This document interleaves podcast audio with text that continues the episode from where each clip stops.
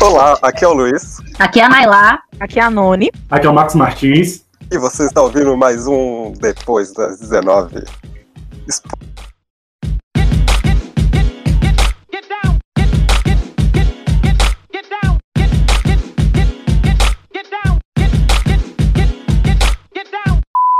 Spoiler do episódio. Esse episódio vai te ofender, galera branca.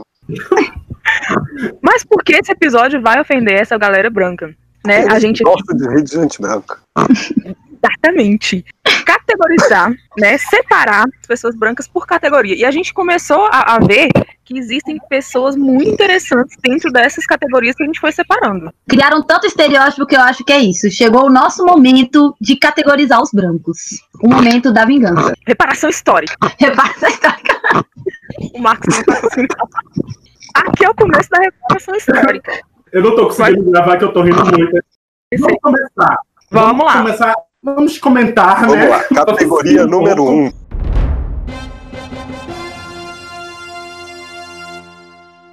Aquele branco que acredita em racismo reverso. Que acredita em racismo reverso. É aquele que entrou em Nárnia e não saiu, né? Aquele que internizou Nárnia. Aquela coisa branca, né? Internizou e, está acreditando. O que leva uma pessoa a acreditar em racismo reverso? Eu tenho algumas teorias. Vício em protagonismo. E eu acredito que as pessoas brancas elas se encaixam justamente nessas duas coisas que eu falei, para acreditar em racismo reverso. É o vício em, em protagonismo e a desonestidade intelectual. Eu também acho que é isso aí. Tem que estar tá sempre, tem que ser sempre o centro das atenções, né, Noni? É. Não pode, tipo assim, não pode ter alguém sendo o centro da, das atenções, tipo assim, porque se a gente está fazendo muito barulho sobre racismo, eles vão vir falar: não, a gente tem que estar tá fazendo o centro das atenções. Se não é sobre o, o que a gente entende como racismo, o que a gente fala como racismo, então não pode ser. E aí eles vêm com o quê? Racismo reverso. E nem o que é realidade como racismo. Como? Como é que você vai tornar, colocar racismo reverso? Não tem sentido, não tem lógica. Não tem lógica. Porque você assume que existe o racismo, que o racismo só pode ser contra negros, e aí você, e você fala de racismo reverso para poder se colocar numa categoria. Eu fico assim, filho, você tá vendo a que você tá falando? É aí que eu morro de rir, porque eles, eles, primeiro eles falam que não existe racismo, depois eles falam de racismo reverso. Isso não, isso não encaixa, gente. Vocês estão. Vocês moram onde? Isso não faz sentido. Vocês aprenderam sobre gramática, sei lá, sobre debate aonde? Lógica argumentativa não existe ali. Não, nenhuma. Eu fico imaginando aquelas pessoas colocando a mão na cintura e falar, mas eu sofri muito racismo na minha vida, já me chamaram de leite, já me chamaram de leite, já me chamaram de palmito. Minha filha, pelo amor de Deus, minha filha, meu filho, pelo amor de Deus, você tá passando essa vergonha e só tá alimentando assim nossas risadas, entendeu? Sim. Assim, de falar que não tem como. A gente podia continuar rindo dessas pessoas, assim, sabe? Não, e, e tem uns exemplos, a gente sabe dos exemplos. Teve uma atriz global aí que recentemente participou de um programa dominical de dança é, e falou que sofreu muito preconceito por ser loira. Ah, não falou racismo, mas sofreu muito preconceito. Eu, gente, coitada. Eu fiquei. Bicha, deve ter sofrido muito. Acabou Nossa. a vida dela, acabou. Força guerreira. Eu tenho, eu tenho um amigo que fala, é, o problema desse povo é a gravidade puxando o cabelo para baixo entendeu?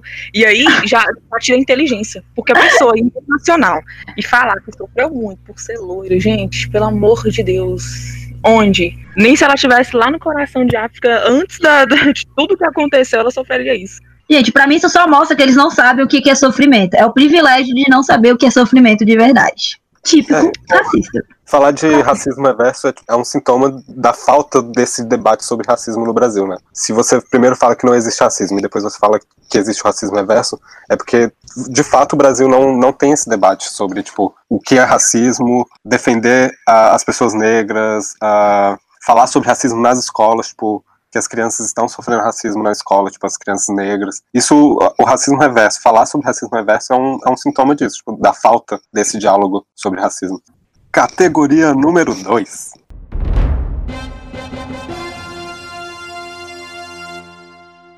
Branco desconstruidão.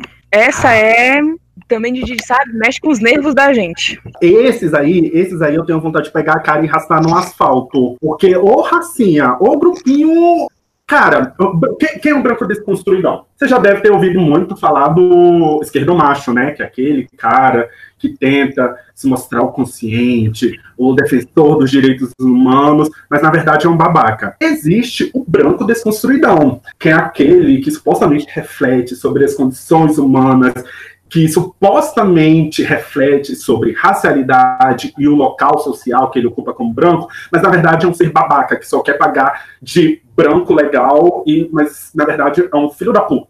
O branco desconstruidão é tipo aquela aquela moça, uma digital influencer que diz que tem amigos negros, que ela conhece até o Baco, cantor, rapper, mas depois está sendo racista com pais negros. É tipo isso, é a branca desconstruidona que tenta pagar de legal, mas na verdade é uma escrota. É, o branco desconstruidão é aquele que fala, ah, eu te ajudo com, a combater o racismo, eu te ajudo não sei o quê, mas aí quando eu leio sobre, sobre eu, eu já li Lélia Gonzalez, eu já li, sei lá, eu já li Jamila Ribeiro, mas a Jamila é negra, né, amigo? Ah, é. Eu já li Florestan Fernandes, não sei o quê. Esse daí é o branco desconstruidão. É aquele que fala que tá com você, mas na hora que vê um, um negro na rua, atravessa a rua com medo de ser roubado.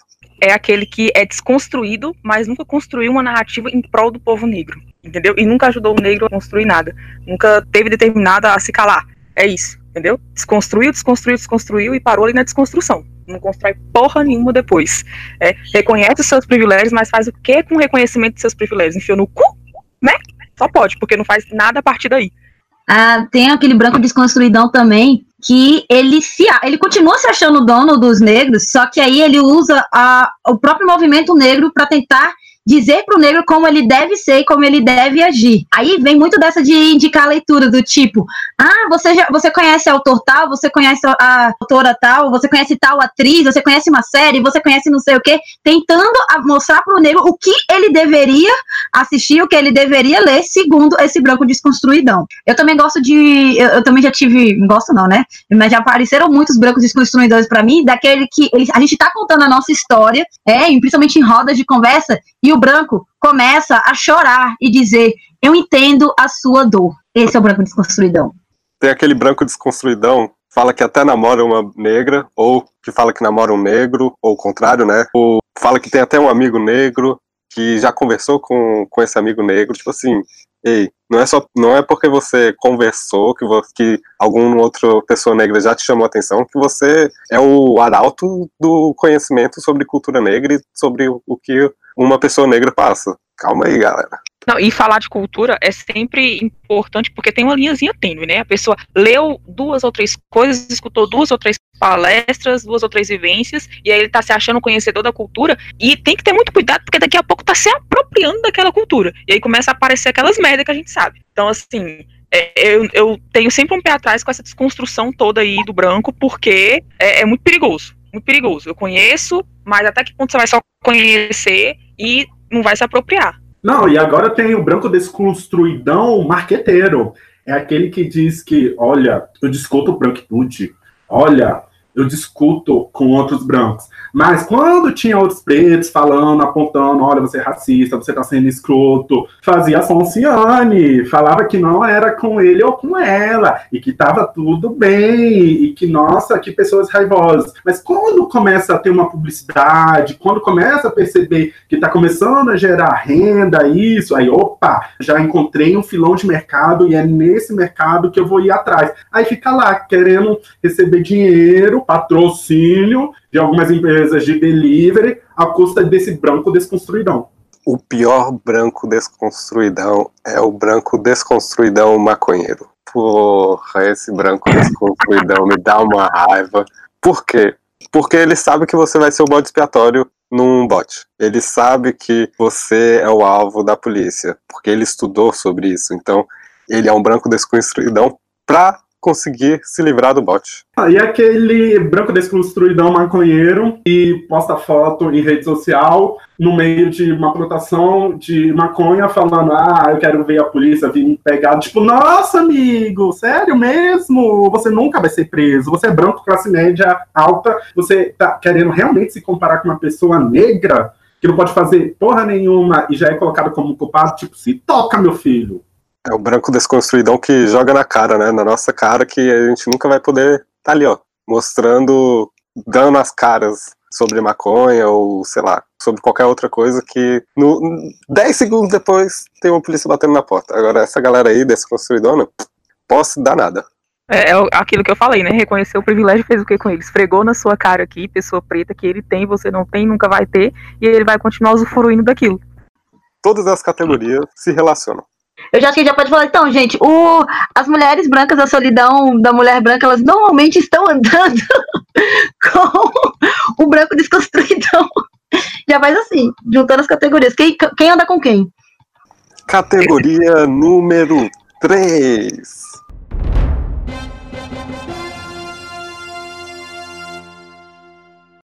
Esquerdista inconveniente. Será que tem? Ah, ou se tem. O esquerdista Aí. inconveniente tá dentro o, o esquerdista de ciranda? Tá, tá no meio aí? É o próprio. Ah, eu adoro esse termo. Esse- essa é a melhor categoria. Tem intersecção. Cara, esquerdista inconveniente é aquele que tenta ser sempre o centro das atenções. Olha, detalhe, semelhante com o do racista reverso, hum, as coisas ali se relacionam. Pois é, esse branco, é, esse esquerdista inconveniente, que sempre quer ser o porta-voz, que sempre quer falar, mas sempre teve todos os privilégios que a sua raça lhe dá. O esquerdista inconveniente é aquele que usa de símbolos e referências negras para poder se sobressair, embranquece essas referências para deixar mais palatável para os brancos e acabar tirando de referencial os negros. Esse esquerdista branco, inconveniente também, é o mesmo que pega figuras negras mortas e que lucra em cima dessas pessoas. Esse também é o esquerdista conveniente. É aquele que não sabe a hora de calar a boca e fica usando pessoas negras em favor próprio. É, o que mais me dá raiva é quando a galera negra, o povo negro, sabe que esse esquerdista é inconveniente, mas deixa passar. Porque o esquerdista é inconveniente, ele sabe como passar ali, ó, despercebido nessas inconveniências. Esquerda, supostamente, o povo negro tá junto com a esquerda. Mas aí é um negrorel, né, amigo? É um negrorel, negro negresco, né? Que aí pretinho por fora e por dentro. Infelizmente, a gente tem que encarar a realidade. Tem uma galera que tá isso, tá mais preocupada em ter o, lugarzinho ali na casa grande, não quer mudar mesmo, não quer transformar o quilômetro. Infelizmente, é a realidade, assim. Aí acontece isso que você falou, a galera se sustenta nessa galera, essa galera branca se sustenta nesses, né? O que me incomoda mais nesses esquerdistas brancos inconvenientes é eles dizerem que nós, pretos, devemos alguma coisa para a esquerda, sendo que na realidade é, é a esquerda que nos deve e muito, né? Eles ainda têm. É, é sempre é se- voltando pro. Pro, pro da categoria do desconstruidão, é eles acreditarem que tem que nos ensinar, tem que nos dizer como, como devemos agir, em quem devemos votar, por causa de algum favor que eles acham que a esquerda no- que, que nós devemos à esquerda. Então, para mim, os, os piores, os, os piores, assim, os mais inconvenientes são esses, são esses, esses esquerdistas que enchem o saco, dizendo que a gente deve alguma coisa. É, eu diria que essa categoria tá ligada aos dois próximos, as duas próximas categorias, que a gente vai falar daqui a pouco. Yeah, yeah, yeah, yeah, yeah. Feel that now. Yeah, yeah. Shonda Paul, so me go so then.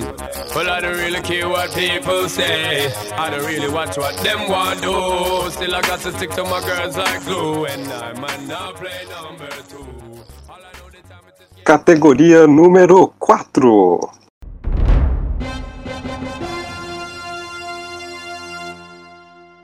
Marxista ortodoxo. Eita.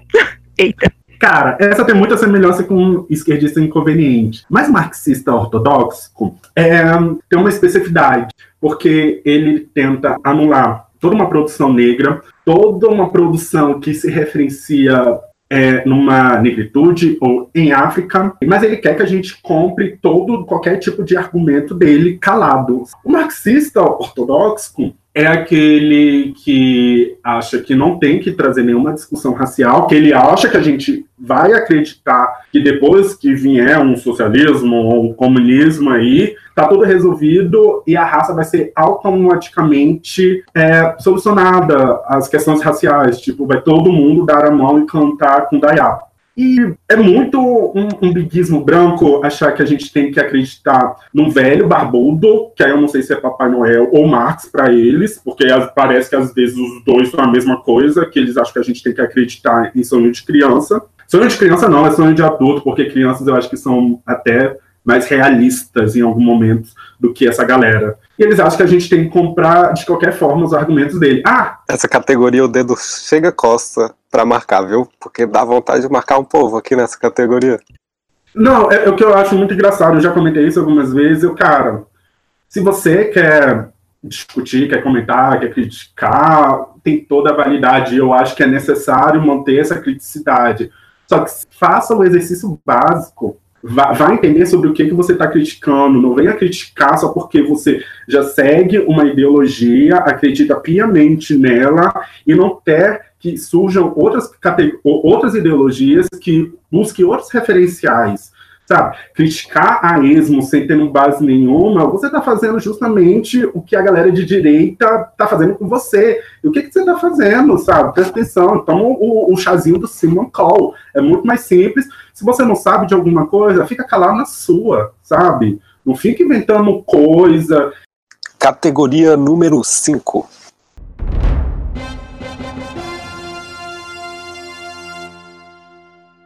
Pós-moderno da academia?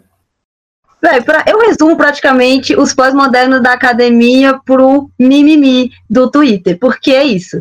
Quando, não, quando eles não querem mais argumentar, quando eles não conseguem mais argumentar com a gente, aí eles já falam: ah, mas isso é pós-moderno como se a modernidade já não fosse essa palhaçada toda, de, é como se essa discussão racial, como as discussões que a gente ia ter hoje, já não fizessem parte da modernidade. Mas como eles não conseguem argumentar, eles vêm com, ah, pós-moderno, jogam tudo para os pós-moderno e porque não tem argumento. É o famoso ah, tá de lacração e tudo mais. Só que aí, como, como a galera da academia gosta de termo difícil, me inventaram esse pós-moderno que até hoje eu não sei onde está o pós. Essa categoria eu até faço uma subcategoria, que é o acadêmico que o acadêmico ele, ele gosta da gente, mas ele gosta da gente enquanto objeto, né? Se não for objeto, não quer papo não. Só quer papo se for para escrever, se for para ser insumo para a escrita dessa pessoa. Depois disso aí, pode meter 80 tiros na gente que não importa mais não. O objeto de estudo falar sobre si mesmo, não. Não, não, não, não, não, não, não, não, não pode não. Pode não, que isso falar que o problema é o branco, isso aí não pode não. Já viu branco ser o problema? Não existe isso aí não. O problema é o negro. Que, o problema foi que negro existiu, entendeu? Uma ciência negra, imagina, isso não existe, é só militância, esse povo que vem pra academia e fica querendo fazer militância em cima de uma academia que é neutra, que é imparcial, que é isso, imagina. Aquela imparcialidade que né, segue nos matando, literalmente, literalmente em todos os âmbitos em que a gente, que a gente esteja, a gente corre risco de morte porque a imparcialidade deles está nos matando. Categoria número 6.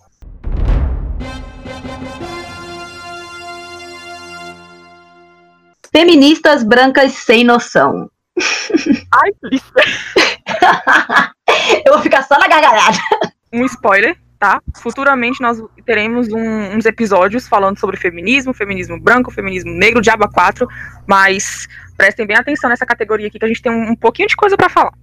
Essa categoria eu não posso falar não, porque senão é machismo e eu sou homem. Só isso, homem. Acabou. Você não é homem, você é macho escroto, você esqueceu? É, macho escroto. É isso que ela... Aí, aí, como é negro, então, ixi, isso aí é perigoso, viu? Quando é homem, né? macho escroto e negro, cuidado. Ah, eu, eu acho muito, muito engraçado que as feministas brancas, sem noção, se é que tem ah, alguma com noção, como elas são convenientes, assim. Quando do nada elas puxam uma carta, sou feminista, ou então, ai, você tá silenciando uma mulher, mesmo ela estando falando um monte de merda, mesmo ela estando racista, mesmo ela tendo um podcast grande, ela sendo racista e um podcast que fala sobre feminismo e que diz que debate diversidade, mas quando ela é racista e apontar o racismo dela, ela chega e fala, ai, olha esse macho escroto, do nada ela tira a carta feminista, mesmo sendo um homem negro apontando o racismo dela. Aí é muito engraçado, né? Atitudes muito convenientes, muito pontuais e não reflete sobre si mesmo e sempre fica colocando nesse papel de ah, inocente, eu sou vítima. É nisso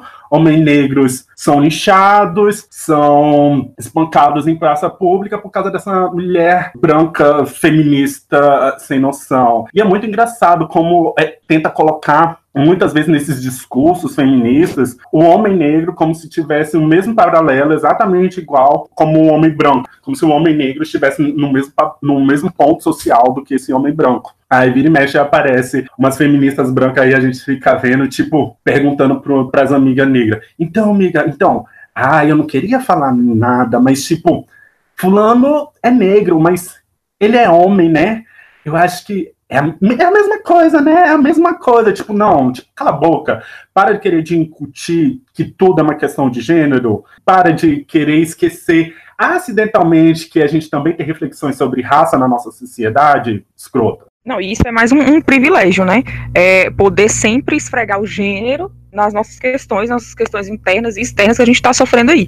É, e é uma forma de silenciamento. Não estou falando que não é importante se falar sobre gênero, porque é sim, é uma forma de combater aquilo que nós sofremos, ok, mas só que sempre usar essa cartada para fazer aquilo que, por exemplo, o Estado já faz, a gente está falando de um Estado genocida em relação ao homem negro, por exemplo, eu acho, eu ia falar uma palavra bem pesada aqui, mas fiquem aí com, com o entendimento de vocês. É safadeza. O que eu acho engraçado da, das feministas brancas é como elas se preocupam em, em serem silenciadas, né, pelos homens, enquanto elas estão ignorando o quanto elas se silenciaram e ainda silenciam mulheres negras. Até em discussões, por exemplo, onde elas estão brigando com homens negros e as mulheres negras vão lá para defender esses homens negros, simplesmente o olhar delas apaga da visão dela todas as mulheres negras que estão discutindo e jogando umas verdades na cara delas, né? E isso é histórico, né? Se a gente for pegar todas as disputas, as lutas por leis, a, os movimentos, a gente vê o quanto que as feministas apagaram as mulheres negras e não é à toa que a gente teve que criar o feminismo negro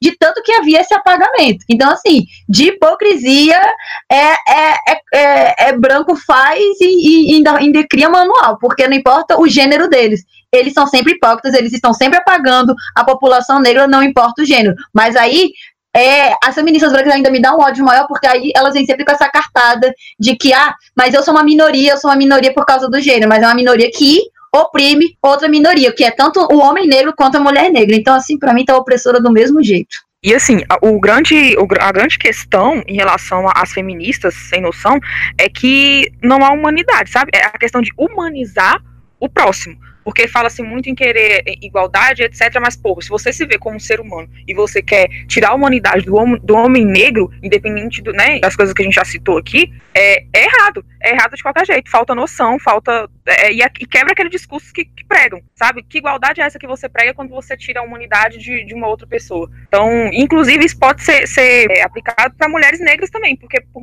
como a Naila falou, a gente teve que criar o feminismo negro, que tem todas as suas, né, questões aí também, porque a gente não se vi, a gente não era vista como ser humano pelas feministas brancas.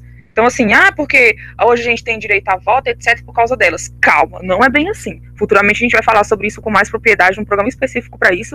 Essas feministas brancas não sairiam nem de casa, não, não fariam porra nenhuma se não fossem mulheres negras ali ralando e que até hoje elas apagam, né? O que me incomoda também é nos discursos de hoje em dia, velho. A gente vai discutir, a gente vai discutir, por exemplo, aborto. Assim, não, na, num geral, né?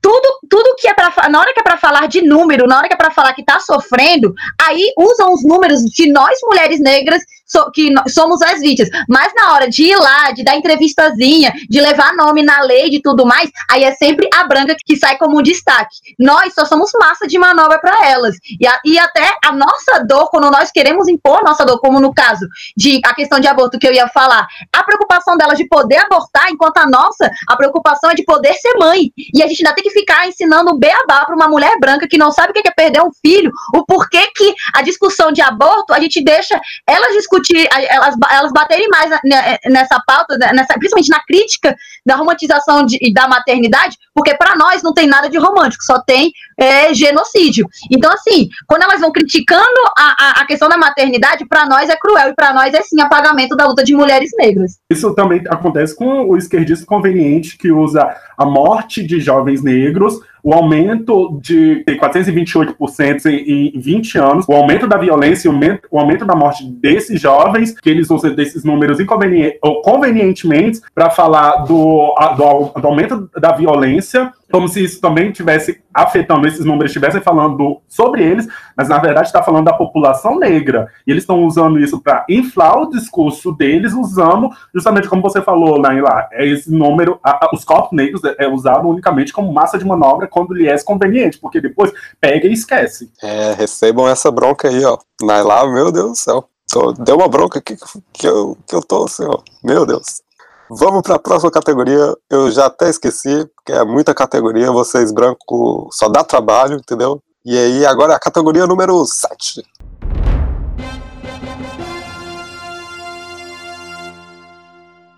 São as mulheres brancas, coitadas, gente, que sofrem da solidão da mulher branca. Pausa para risadas aí, você que está escutando esse podcast hoje, está escutando esse episódio, né? Agora talvez seja o alívio cômico desse episódio, porque mulher branca sofrer da solidão branca. A partir de quê?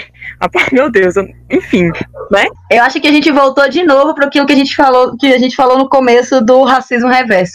É vontade de ser protagonista. Só porque agora nós mulheres negras, as que realmente sofrem por uma solidão, patrocinada por mídia, por literatura, por caçamba 4, estamos fazendo todo um movimento político, porque o amor negro é um, é, é, é um amor político, para que os homens negros nos assumam, aí vem esse drama de mulher branca dizer que está passando por solidão, porque o homem negro está dizendo para ela, querida, desculpa, você não é meu tipo, eu prefiro uma pretinha. Tem até artista famosa que já falou isso, teve uma, uma hit que era porta-voz feminino, sei lá, tinha uma série, Girls, que falou isso, tava numa festa e o, o cara preto não olhou para ela e ela depois foi reclamar no Instagram dela que o cara negro não tinha olhado para ela. Tipo, era uma festa, tinha um monte de gente, o cara nem sabia quem ela era. Ela achou que ele tinha a obrigação de ficar olhando para ela, de desejar ela. Tipo, se toca, filha. Esse povo tem que entender sobre exotização, assim. Eles não, elas e eles. Eu também vou colocar aqui os brancos, porque branco também faz isso. Branco homem, né? Tipo, ele quer que ele quer que a mulher negra deseje ele também. Porque é isso, é tipo, isso faz parte da exotização do povo negro, sacou? E essa galera não sabe o que, que é isso, porque isso também é sobre o abandono do povo negro, tipo, da solidão. É exotização, tipo, não existe amor de fato, é sempre exotizar. E essa galera branca não sabe, não tem ideia do que é viver isso, tipo, ser exotizado.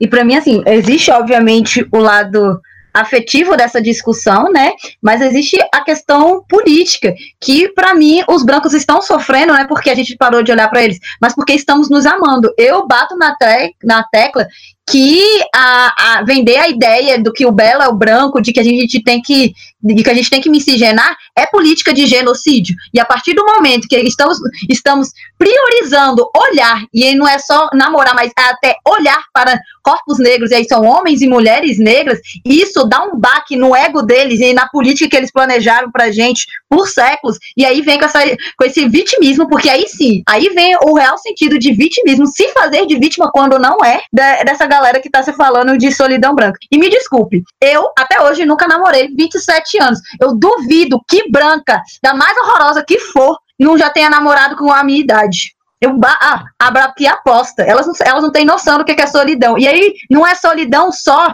Que quando a, gente, quando a gente fala de solidão, as pessoas pensam logo em relacionamento. Não é só esse tipo de solidão que a gente está falando. A gente está falando da solidão familiar. Que nós temos nossas famílias assassinadas. Estamos falando da solidão de ser o único preto no espaço. É, é um tipo de solidão que eles também não sabem o significado de solidão. E eles só sabem fazer o quê? Fitimismo.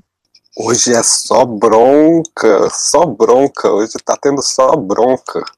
É aquilo, né, bebê? Eu sou de Oxum. Quando você tá falando de afetividade, de amor ao povo negro, não tem nada que é, é, quem é filho de Oxum não sabe a melhor falar. Nós somos filha da, é, da Orixá que exatamente prega e cuida de crianças negras do amor negro. Então, é isso, né, mamãe Costa?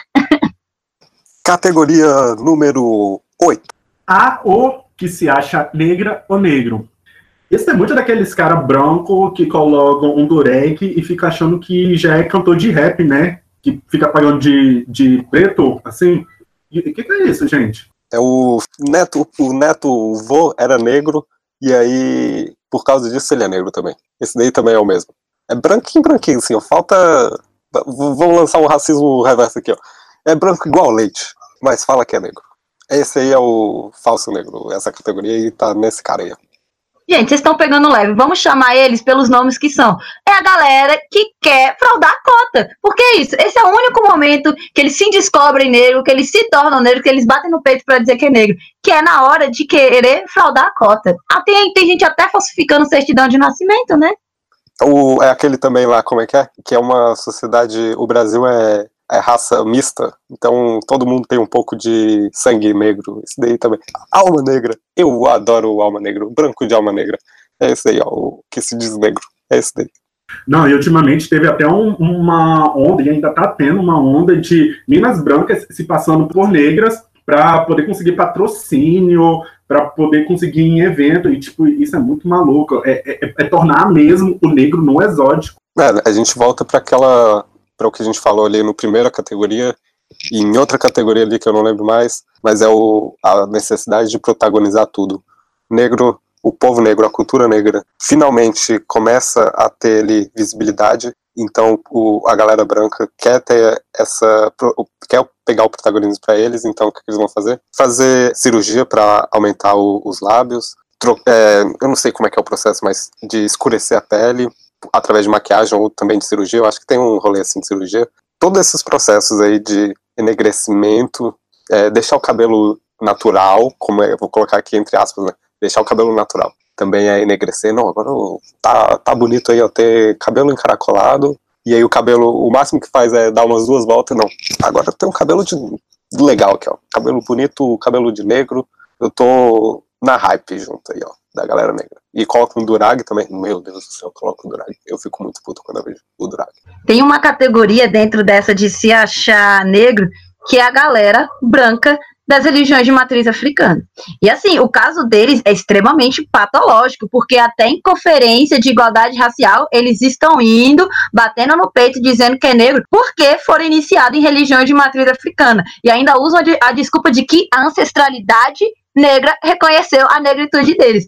Aí é o auge demais para mim, que é de usar de uma cultura, de usar de todo um rolê que foi perseguido, sabendo que você, no, por ser branco, vai ter maior visibilidade, e aí, velho, para mim, como afro-religiosa, esse é um branco que se acha negro, que é ridículo. E o pior ainda é que eles ainda chegam para muitos negros que não são de religiões de matriz africana e ainda tem a cara de pau de dizer eu sou mais negro que você. É essa hora que a gente quer botar fogo de vez.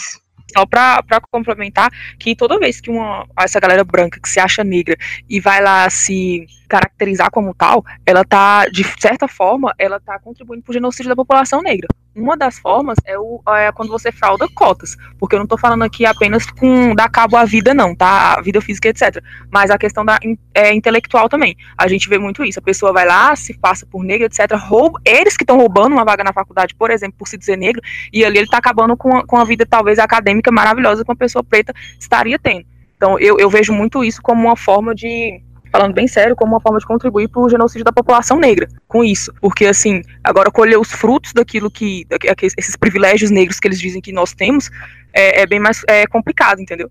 É, Noni, é complicado, viu? Gente branca é complicado. Não, não dá uma dentro, gente. É difícil. Tô, até me perdi aqui ó, na contagem já, porque não dá esse povo branco aí, ó.